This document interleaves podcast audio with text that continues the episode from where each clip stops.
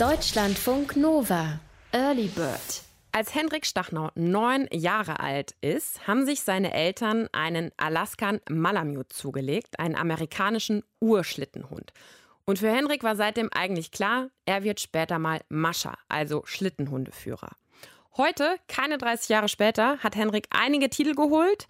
Er ist nicht nur Deutscher und Europameister, sondern hat mit seinen Hunden auch einen Weltmeistertitel geholt. Henrik kommt eigentlich aus Hamburg, pendelt für seinen Job aber zwischen seiner Heimat und Schweden. Da hat er nämlich ein Camp mit 70 Hunden, trainiert da für die Rennen und macht auch Touren mit Leuten, die das Schlittenhundebusiness auch mal ausprobieren wollen. Ich habe mit Henrik über sein Leben als Mascha gesprochen. Henrik, ihr habt ja wirklich viele Hunde in eurem Camp in Schweden. Das sind Alaskan Malamutes und Grönlandhunde. Was ist das Besondere an denen? Der Grönlandhund, der hat den Südpol erobert bei den Expeditionen und der Alaskan Malamute den Nordpol. Also das sind auch die Rassen, die äh, eingesetzt wurden früher bei den Expeditionen. Und der Grönländer kommt eben aus Grönland, von der Insel.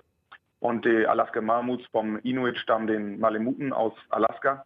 Und die gibt es seit sehr langer Zeit, so genau wie lange weiß man gar nicht, aber es mhm. gibt so die ältesten Hunderassen. Und durch den starken Selektionsdruck ist es so, dass die Tiere sich speziell entwickelt haben und sehr gut für kaltes Klima vorbereitet sind und ausgerüstet sind. Sie haben spezielle Füße, äh, ganz spezielles Fell, was eben für, für Kälte gemacht ist und können eben auch mit sehr äh, kalten Temperaturen gut umgehen, genauso wie sie Fleisch gut äh, gefroren essen können, Schnee fressen können, ah, okay. damit mhm. der Körper gut klarkommt. Und äh, das ist natürlich bei anderen Hunderassen nicht der Fall. Das heißt, sie sind super äh, robust, kann man sagen. Genau, sind extreme Robusthunde und sind vom Sozialverhalten sehr eigenständig vom Denken. Sie sehen den Menschen eher auf gleicher Ebene. Die prüfen ihn ständig, ob er gut genug ist, sie zu führen. Hm. Und es ist so, dass sie eben äh, auch im Sommer teilweise von den Naturvölkern sich selbst überlassen wurden und dadurch einen starken Jagdinstinkt haben und sich auch eigentlich allein ernähren könnten, wenn man sie freilässt. Okay. Und deshalb ist es so, dass sie den Menschen schön finden und äh, auch äh, sind sehr zart mit den Menschen, aber auch wild. So eine Mischung, hart, aber herzlich. Mhm. Aber wenn der Mensch nicht da ist, dann kommen sie auch gut alleine klar. Also sie fühlen diese starke Abhängigkeit zum Menschen nicht so, sondern prüfen ihn auch deshalb ständig, weil sie, wenn sie jetzt zum Beispiel mit ihm im Schneesturm sind und der Mensch Fehler macht, davon ja auch wiederum ihr Überleben ja. abhängt. Und äh, das ist so, ja, so eine Eigenständigkeit und auch im Blick sieht man eben, das ist eigentlich ein Wildtier, mit dem man arbeiten kann. Mhm. Wie würdest du deine Beziehung zu den Hunden beschreiben? Also ich meine, hat man zu manchen Hunden eine engere Beziehung, zu anderen eine weniger enge oder ähm, wie würdest du das generell beschreiben? Ja, also es ist natürlich so, der Großteil der Hunde ist bei mir geboren. Hm. Also ich kenne sie von klein auf. Aber es sind unterschiedliche Hunde. Mit äh, manchen habe ich natürlich die intensivsten Rennerfahrungen gehabt in Extremsituationen und sowas bindet natürlich und äh, ja, dass man den Tieren besonders vertraut, also auch gerade den Leithunden, denen man dann auch die Führung übergibt im Sturm zum Beispiel, äh, müssen die den Weg ja riechen. Ich sehe auch nichts mehr. Hm. Und äh, man übergibt sich letztendlich in deren Hände. Das ist schon eine sehr vertraute Beziehung. Und äh, dass man sich richtig einschätzen muss, was die Tiere können, was ich wiederum kann. Und gerade natürlich die Tiere, mit denen ich am meisten so intensive Erfahrungen geteilt habe, mit denen habe ich schon das intensivste Verhältnis. Hm. Wobei ich mir immer sage, ich habe keine Lieblingshunde, das ist so mein Motto, weil ich sie schon äh, alle auch gleich behandle. Aber natürlich ist es so, dass man ein bisschen natürlich ein Unterschiedsverhältnis zu allen Hunden hat, je nachdem, was man mit denen erlebt. Ein bisschen wie mit Kindern, ne? Ja, doch schon, ja. es gibt auch einen Film über dich, einen Kinofilm. Und in dem Film hört man dich auch, wie du mit deinen Hunden kommunizierst, ähm, auch bei einem Rennen. Und das hört sich zum Teil schon ziemlich abgefahren an, sag ich mal. Ähm, was ist das für eine, für eine Sprache, in der du mit deinen Hunden kommunizierst? Ja, sag mal, ich habe das schon eine Weile her. Ich habe ja schon angefangen mit den Hunden zu arbeiten, als ich neun war, was ich dann meine Eltern äh, ein Malamut angeschafft mhm. haben. Und das hat sich letztlich schon in meiner Kindheit entwickelt, diese Sprache. Und da bin ich ein bisschen stecken geblieben. Mhm. Aber ähm, die Tiere sind aber auch sehr spielerisch. Und das heißt, man ist in den hohen oder tiefen Tönen unterwegs, dazwischen eigentlich nicht, weil das ist langweilig. Also man muss ja Emotionen ausstrahlen, mhm. also äh, um mit denen zu arbeiten. Es geht nicht um, nur um die Worte, sondern das Wie. Und letztendlich hat sich so intuitiv bei mir entwickelt, weil es den Hunden eben gefällt. Und äh, klar, die Menschen hören dazu und denken, der hat sich irgendwelche Pillen reingeschmissen. aber äh, das ist nicht der Fall. Aber ich rede äh, schon recht viel mit den Tieren während der, während der Arbeit und erzähle denen letztendlich irgendwelche Geschichten. Aber es sind auch klare Kommandos dabei. Ähm, ja, aber es hört sich merkwürdig an für den, der das noch nicht gehört hat. Kannst, du mal, kannst du mal für unsere Hörer so zwei Kommandos ähm, vorführen? Ja, also Kommandos, genau, die Grundkommandos äh, gibt es schon. Es gibt äh, eben auch äh, Okay Hop und Steh. Und dann gibt es das Wort Bewegung mhm. nach vorne. Also sind schon klare Begriffe und dazwischen kommt sehr viel äh, Gesang fast dabei und auch Spitznamen und äh, Verniedlichung. Aber ich kann das nicht äh, imitieren, sondern ich kann es nur machen, wenn ich die Hunde letztendlich vor mir habe, weil sie letztendlich auch Signale senden, auf die ich dann wiederum reagiere. Also wenn ich das versuche einfach nur so darzustellen, mhm. hört sich das noch bescheuerter an. Also ich brauche letztendlich einen Teaser, äh, mhm. äh, weil das dann ja so automatisch aus mir rauskommt. Äh, und äh, deshalb kann ich das jetzt nicht einfach äh, im, im, Radio oder was dann präsentieren. Das, das klappt nicht, sonst ist kommt es nicht von innen. Das wird nichts. Aber dieses, ich meine, bei dieser Bewegung, da hast du ja schon ziemlich tief gesprochen, ne? da hat man, kriegt man schon so eine Idee, dass du schon ja sehr deutlich auf jeden Fall mit denen redest. Ja, genau, das, das ist eben ein Befehl, dass sie härter ziehen sollen. Genau, und dann gibt es den Ja fein, ja fein, das ist eben Loben, das geht dann eher in die hohen Töne. Hm, ne? Also ja. wenn sie was machen, gut machen, dann äh, geht es in die hohen Töne und wenn sie irgendwie einen Fehler machen, dann muss man mal in die tiefen Töne, ja. Okay. Und du bist ähm, erfolgreicher Schlittenhunde-Rennfahrer, ähm, sage ich mal, hast an den härtesten Schlittenhunderennen der Welt teilgenommen, unter anderem an dem Yukon Quest, was so als das härteste Rennen der Welt ähm, gilt. Was genau ist daran so hart? Das Yukon Quest ist äh, das härteste Schlittenhunderennen der Welt, weil es 1600 Kilometer zur kältesten des Jahres durch die einsamsten Gegenden von Kanada und Alaska führt. Also es geht von Whitehorse über Dawson City nach äh, Fairbanks und man hat nur neun Kontrollpunkte, wo man wieder Essen aufladen kann. Also da steht letztlich mhm. gefrorener Sack äh, Hundefutter und den legt man wieder auf und dann hat man wieder Verpflegung für die Hunde. Wobei an den Kontrollpunkten kann man auch teilweise in Hütten oder Zelte rein. Ansonsten ist man aber sehr viel auf sich selbst gestellt. Also 320 Kilometer ist die längste Etappe zwischen zwei Kontrollpunkten. Mhm. Und die längste, äh, der längste Streckenabschnitt ohne Straßenkontakt ist 500 Kilometer. Mhm. Es gibt da teilweise auch mal Schutzhütten und solche Sachen, aber man muss auch öfters eben wild campen. Also einfach bei bis zu 40, 50 Grad minus im Notfall eben äh, draußen äh, ja, übernachten ist übertrieben, weil man immer nur ein paar Stunden rastet. Aber auf jeden Fall sein Lager machen, zwei Stunden schlafen mhm. und wieder aufbrechen. Und ja, es gibt kein Rennen, was eben auf der gleichen Distanz so wenig Kontrollpunkte hat und dann Anfang Februar durch äh, die kältesten Regionen ähm, führt. Man darf eben auch keine Zweiwegkommunikation nutzen. Also wenn man ein Handy irgendwo sieht, ist man disqualifiziert. Also keine Hilfe von außen annehmen. Gar kein Handy. Äh, hast du denn ein Handy mit, ein Notfallhandy? Hm, nee, ich weiß gar nicht, ob ich, also meistens ist es eh kein Empfang, aber ich habe, was ich habe, ist ein, ein Notsender am Schlitten. Mhm. Wenn ich den ziehe, dann sendet der ein Signal und dann wissen sie, ich bin eine Lebensgefahr. Okay. So, und dann kann es sein, dass sie dann sich auf den Weg machen. Mhm. das Problem ist, ob, also ich habe in anderen Rennen das schon öfters gehabt, dass diese Notsender dann teilweise 50 Kilometer falsch orten. Also wenn man dann ja. in Gefahr ist, ist dann meistens ja auch Sturm oder irgendwas. Das heißt, auch die Technik nach meiner Erfahrung hat dann oft nicht funktioniert. Das heißt, am besten ist es, dass man im Kopf nicht versucht, das als Sicherheit für sich äh, wahrzunehmen, weil wenn man in extreme Situationen gerät und dann denkt, ich könnte ja ziehen und dann ist alles gut, dann gerät man wirklich in Panik. Das heißt, im Kopf schalte ich das für mich aus, weil ich das des Öfteren schon gehabt habe, dass dann letztendlich doch keine Hilfe kommt, wenn ich sie bräuchte.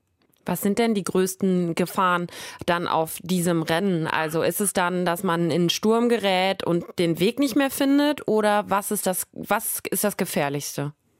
Ja, also genau, äh, Sturm natürlich, wenn, wenn man im Sturm äh, verschollen ist und dann irgendwo Notlager macht, vielleicht noch äh, die nötige Ausrüstung verliert, weil sie vom Wind wegfliegt.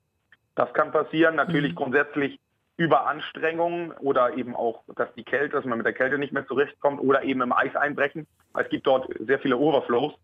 Und das heißt, man äh, könnte bei 30 Grad minus duschen gehen und dann äh, muss man natürlich sehr schnell sehen, wie man wieder warm wird. Das ist natürlich eine sehr große Gefahr, dass man dann eben nicht mhm. wieder äh, sich selbst erwärmen kann oder sowas. Also natürlich kann man auch irgendwo gegenfahren, gegen Baum fahren und bewusstlos da liegen oder einfach nur seinen Schlitten verlieren. Ja. Weil wenn man seinen Hund, seinen Schlitten verliert, da ist alles drin, was man braucht zum Überleben oder überhaupt um da klarzukommen. Also von Flüssigkeit bis Schlafsäcken, Ausrüstung, Essen. Mhm. Ja, also man hat so viel nicht am Körper. Wenn der Schlitten ohne einen weiterfährt und die Hunde rennen weiter, dann hat man den verloren und muss dann durch den Schnee stapfen. Und der äh, Notsender ist auch am Schlitten dran. Das heißt, dann findet einen auch keiner mehr. Also da sind schon so ein paar Gefahren. Hattest du eine brenzlige Situation bei dem Yukon Quest Rennen? Ich hatte jetzt äh, schon brenzlige Situationen, aber keine, wo ich jetzt äh, ja, äh, die ich nicht alleine meistern konnte. Also ich war im Sturm unterwegs, wo meine Leiterin Probleme hatte, den Trail zu finden, so, wo da eben Tiefschnee war und starke Schneeverwehung. wo ich letztendlich gar nicht mehr äh, durch den Schnee allein fahren konnte mhm. oder laufen konnte und die ist dann da durchgehopst wie ein Kaninchen, hat zum Glück den Trail gefunden und gerochen. Und äh, da waren schon, war schon Ausfuhrverbot am Kontrollpunkt für alle, alle Teams, mhm. weil eben die, äh, die Sturmbedingungen zu extrem waren und ich war aber noch unterwegs, aber habe es dann zum Glück auch äh, zum Kontrollpunkt geschafft. Ja, wir haben auch im Team mit sieben, äh, sieben Teams den, den stärksten Berg des des Rennens bestiegen, mhm. weil da auch extreme Stromverhältnisse waren. Aber da waren wir, äh, ja, haben wir dann das letztendlich im Team bewältigt, weil die, die Teilnehmer dürfen zusammenarbeiten, aber von außen darf keine Hilfe kommen. Und ja, das war eben so, dass wir uns dann äh, entschieden haben, da zusammen hochzugehen und dadurch äh, auch alle hochgekommen sind, das alleine wahrscheinlich nicht der Fall gewesen wäre. Auf der anderen Seite, klar 50 Grad minus, 160 Kilometer in, in einer Nacht zu fahren, da muss man natürlich grundsätzlich auf seine Gliedmaßen aufpassen. Und wenn man einmal kalte Füße kriegt, kriegt man die so schnell auch nicht wieder warm, weil man hat nirgendwo eine Wärmequelle. Ja, starke Abfahrten bin ich gefahren, die natürlich auch bremsig waren mit ja, wenn man über Eis fährt und äh, das ganze Eis anfängt zu wackeln, wenn man rüberfährt und mhm. weiß, ja, wenn ich da jetzt durchbreche, bin ich auf jeden Fall gebadet, was bei 20, 30, 40 Grad minus auf jeden Fall äh, nicht lustig ist. Also es sind viele nee. Dinge, wo ganz schnell letztendlich das ins, ins, Negative gehen kann. Also das Eis ist grundsätzlich im übertragenen Sinne, Sinne immer sehr dünn. Das heißt, ja. man muss wachsam sein und kleine Fehler haben Riesenkonsequenzen. Was hast du denn dann ja, an? Also bei minus 40, 50 Grad. Macht man ein Zwiebelprinzip ja. oder worauf ja, setzt genau. du? Zwiebelprinzip, mehrere Schichten Wolle am Körper und fünf, sechs Hosen letztendlich dann. Und oben drüber letztendlich etwas Winddichtes mhm. oder eben einen dicken Parker mit großer Kapuze und so Monsterhandschuhe, die dann aber auch innen drin Wolle und dann dickere Schichten, sodass man kaum noch zupacken kann. Und mhm. äh, ja, Schuhe habe ich auch wiederum Wollschuhe, die dann oben Überzug haben. Es ist natürlich auch da die Gefahr, wenn das nass wird, wenn man schwitzt drin und dann ja. wird es wieder kalt. Das ist immer die Gefahr, die, die Nässe. Mhm. Ja, aber grundsätzlich war bei dem Rennen eben mein Ziel, diese Urrassen zu präsentieren. Es hat, das Rennen gibt es seit 35 Jahren und es hat noch nie jemand mit den äh, Grönlandhunden oder Alaska Malamuts geschafft, das Yukon Quest zu bewältigen. Und das war eben mein Ziel schon aus der Kindheit. Und auch, dass diese Rassen dann eben mal wieder ein bisschen ins, ins Gedächtnis gerufen werden, dass es die noch gibt und wie Schlittenhunde eigentlich früher ausgesehen haben, also die Urschlittenhunde. Und die modernen Schlittenhunde sind eben auch eine, eine Züchtung hin zum technischen Fortschritt, die eben noch schneller laufen, aber natürlich die Widerstandsfähigkeit nicht mehr so haben und äh, auch diesen Spirit dieser Urhunde nicht mehr so ausstrahlen. Das heißt, die anderen Teilnehmer sind dann meistens mit so einer Art Schlittenhund-Hybrid unterwegs, oder wie? Genau, das ist eine Mischung aus Sibirien Husky, der wird mit, äh, mit Jagdhund gemischt, um ihn mhm. schneller zu machen und noch führiger, ne, dass sie einfacher zu führen sind mhm. und noch mehr Leistung ringen. Und also letztendlich sind es keine reinrassigen Schlittenhunde, sondern Mischlingshunde, mhm. die einfach schnell laufen, um eben die Rennen zu gewinnen. Die brauchen dann aber teilweise eben mehr technischen Support. Also dann haben die eben alle Jacken an. Also es mhm. klappt auch alles. Aber der Mensch muss eben ein bisschen mehr das Denken, sag ich mal, übernehmen. Und bei den Urrassen ist es so, dass sie das eigenständig eher versuchen zu lösen, was aber natürlich mehr Energie kostet. Das heißt, wenn mhm. es ein schneller Trail ist, leicht zu fahren ist, dann laufen sie eher ein bisschen entspannter und entspannen sich und sagen, naja, wir bereiten uns für den nächsten Schneesturm vor und drücken nicht so ganz alles an Energie raus. Und die modernen Schlittenhunde laufen dann eben noch schneller, wenn leichte Bedingungen sind. So, und dadurch schafft man es dann eben natürlich, die Rennen zu gewinnen. Ähm, und die sind auch wiederum von der Zucht her noch mehr darauf ausgerichtet. Der äh, Urschlittenhund ist mehr ein Überlebenskünstler, ein Allrounder und der moderne Schlittenhund ist eben eher mehr zur, äh, ja, zum, noch, noch mehr zum reinen Rennen und Schnellrennen äh, gezüchtet worden. Wobei das sehr gut funktioniert. Ne? Also da gibt es eben die Ausrüstung, die dann die Hunde wiederum tragen, ist auch genau dafür gemacht und das geht den Hunden gut. Und das klappt auch alles sehr gut. Aber sie haben eben spezielle Jacken angefertigt für die Tiere. Und meine haben eben die Jacke immer an, weil sie dieses dicke Fell haben, was die mhm. Evolution in, in, tausenden von Jahren letztendlich kreiert hat. Aber das heißt, und, dir geht es auch nicht in erster Linie ums Gewinnen, sonst würdest du ja nee. wahrscheinlich mit anderen Hunden antreten, sondern dir geht es um was anderes. Genau, also natürlich geht es mir, wenn ich in der Rasse antrete, also unter mhm. Gleichgesinnten geht es mir natürlich schon um den Sieg. Ja. Also das, äh, ich bin ja auch Weltmeister mhm. und so weiter. Aber ähm, wenn ich in der Formel 1, sag ich mal, an, antrete, ist es so, als ob man mit einem Geländewagen in der Formel 1 an den Start geht. Okay. Und mir geht es da eben letztlich darum, so ein bisschen äh, ja, das äh, Old School Back to the Roots und äh, das Traditionelle zu präsentieren und natürlich auch äh, den Zuschauern und den Leuten, die das verfolgen, ja, das nahe zu bringen. Und es ist natürlich so, dass die Leute das auch gerne sehen weil die Hunde natürlich einfach schon anders und uriger aussehen als die modernen Schlittenhunde. Und ja, gibt es natürlich auch nicht so oft. Und wenn man dann aber trotzdem von der Leistung da mithalten kann, ist für mich eben eine Dokumentation, dass technischer Fortschritt nicht immer nur die Lösung ist, sage ich mal im übertragenen Sinne. Du bist bei den Rennen aber ja wirklich immer wieder in sehr starken Extremsituationen, die zum Teil auch lebensgefährlich sind. Wie gehst du damit um? Ja, es ist natürlich das Schlimmste, was dir passieren kann, ist Panik zu kriegen. Hm. Wenn du Panik kriegst im Kopf, dann machst du Fehler. Das heißt, du funktionierst nicht mehr. Also ist schon dann, äh, dass man letztendlich wie beim Autofahren ist es so, dass man die Gänge ja automatisch reinlegt. Aber wenn man öfter in solchen Situationen war, weiß man ganz genau, jetzt darf ich, sage ich mal, diesen Biwaksack, also ich nenne es, das ist hm. ein Überlebenssack der norwegischen Armee, da habe ich ja nur einen im Schlitten. Wenn ich den im Sturm loslasse, ist der weg. Den sehe ich nie wieder, weil da hm. sind keine Bäume und nichts über der Baumgrenze. Das heißt, der ist weg. Ich kann mich dann nicht mehr schützen. Das sind so ganz einfache Dinge. Hm. Ja? Äh, genauso, wenn du deine Handschuhe verlierst, klar, hast ein zweites Paar Handschuhe dabei. Aber äh, ja, oder wenn du geschweige denn deinen Schlitten verlierst, oder wenn mhm. du ähm, dir ein Lager machst und einschläfst, kann es sein, dass Schneewehen über dir komprimiert werden, dass du dir dein eigenes Grab schaufelst oder ähm, wenn du einschläfst, du Schüttelfrost kriegst und dein Kreislauf nicht mehr im, im Gang äh, nicht mehr funktioniert, dann hast du musst eben nachts, wenn du in, in diesem ja, in deinem Biwaksack oder Überlebenssack liegst, musst du eben Sit-ups und Liegestütze machen, um den Kreislauf im Gang zu halten, dass du gar nicht erst unterkühlst, wenn das mhm. über Stunden oder eine ganze Nacht passiert. Also man muss immer gewisse Abläufe im Kopf haben und das natürlich auch mit Übermüdung, weil man ja nur zwei ja. Stunden am Tag schläft, muss man eben im Kopf extrem wach sein, dass einem keine Fehler äh, passieren, die Folgen haben. So, aber das ist natürlich, wenn man 25 Rennen über 300 Kilometer gemacht hat, hat man da eine Routine und man verlässt sich auf seine Instinkte, sag ich mal. Und äh, bis jetzt hat das auch immer gut geklappt. Aber man weiß natürlich, äh, hier ein bisschen falsch gemacht, dann wäre das nicht gut ausgegangen.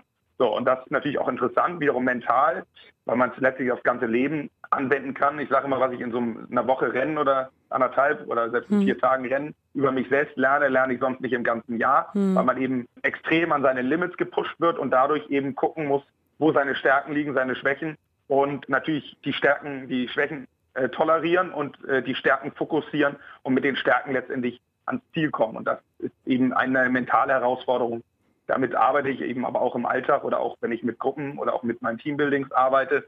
Ähm, ja, und natürlich auch mit mir selbst, was letztendlich mental mit Menschen passiert oder auch mit Tieren, wenn sie in Extremsituationen geraten und wie man das optimieren kann. Das ist eben so schon mein, mein Fachgebiet, wo ich mich sehr viel mit beschäftige mhm. in den letzten 15, 20 Jahren. Und willst du das mit den Rennen jetzt für den Rest deines Lebens machen oder wird man da irgendwann auch zu alt für? Na, man wird erstmal nicht so zu alt, weil es geht um viel, viel um Mentales. Natürlich muss man körperlich fit sein, mhm. Also ziemlich fit, aber ähm, das ist eben die Frage. Natürlich, ich habe jetzt das härteste Rennen der Welt stand eben für mich ganz lange da oben und ja. das habe ich jetzt besiegt. Deshalb muss ich eben gucken, was sonst so für Ziele hm. ähm, da auf mich zukommen. Ne? Also ich ja. fahre auch dieses Jahr wieder Rennen, aber nicht das äh, längste, sondern in Norwegen fahre ich Rennen. Also ohne Rennen äh, habe ich jetzt, seit ich 19 bin, äh, nicht geschafft, also ohne Langstreckenrennen. Aber ja, das Leben ist natürlich vielschichtig und mal gucken, was für Ziele ich mir jetzt so im Laufe der Zeit weiterentwickle. Aber ja, ganz ohne Rennen wird es wahrscheinlich nicht klappen. Das war's von mir. Rahel Klein ist raus und wir hören uns bald wieder, wenn ihr mögt. Bis dann. Deutschlandfunk Nova. Early Bird.